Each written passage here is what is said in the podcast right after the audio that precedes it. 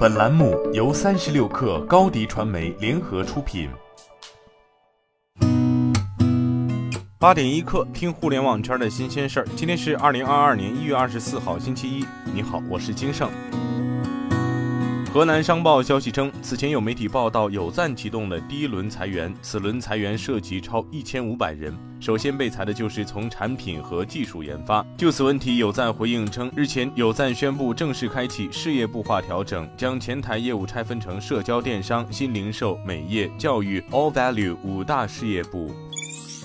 据央视新闻报道，国务院联防联控机制举行新闻发布会，国家卫健委新闻发言人米峰表示，春节临近，人员开始返乡，对于来自不同风险区域的返乡群众，各地要分类分区，精准落实防控措施，防止政策执行简单化、一刀切，防止层层加码。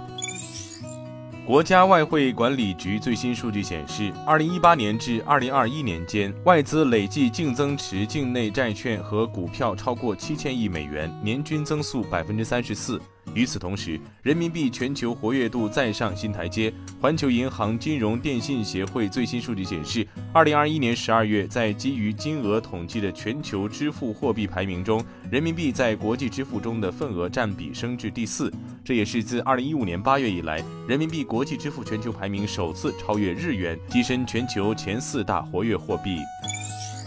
证券时报消息，近段时间茅台频频出手，非标新品密集发布，市场出现量升价涨之势。据悉，茅台高端新品真品茅台酒仅发布不到一周就涨价，由原先的每瓶四千四百九十九元上涨至每瓶四千五百九十九元。一位成都白酒经销商表示，目前很多经销商还没有拿到真品和虎毛，因为真品是新产品，首批量更是稀少，有人在市场喊价六千元起。据猫眼专业版，截至二十二号二十三时四十六分，二零二二春节档新片总票房破一亿元。备受瞩目的《长津湖之水门桥》堪称春节档王炸，预售总票房为三千三百二十五点五万元。市场预测，《水门桥》票房有望达到六十五亿元。从目前预售情况来看，春节档八部新片层次明显，一超多强，格局尽显。霍普数据预测，春节档整体票房将产出八十点四亿元。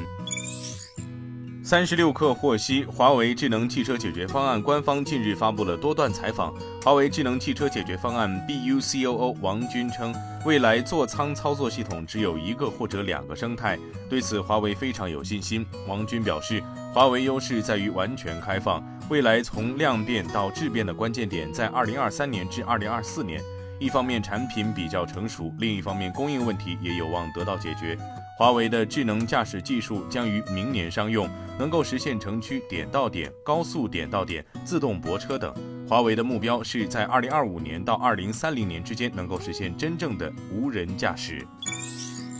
据界面报道，英特尔周五表示，将初步投资两百亿美元，在美国俄亥俄州建设两家芯片制造工厂，并计划最终投资多达一千亿美元。在俄亥俄州建造全球最大的芯片制造基地，英特尔 CEO 基辛格表示，英特尔将在新址生产一些最先进的处理器。他说，头两家工厂的规划将立即启动，预计将于今年晚些时候开始建设，二零二五年投产。该公司还承诺出资一亿美元，与教育机构合作，建立人才管道，支持该地区的研究项目。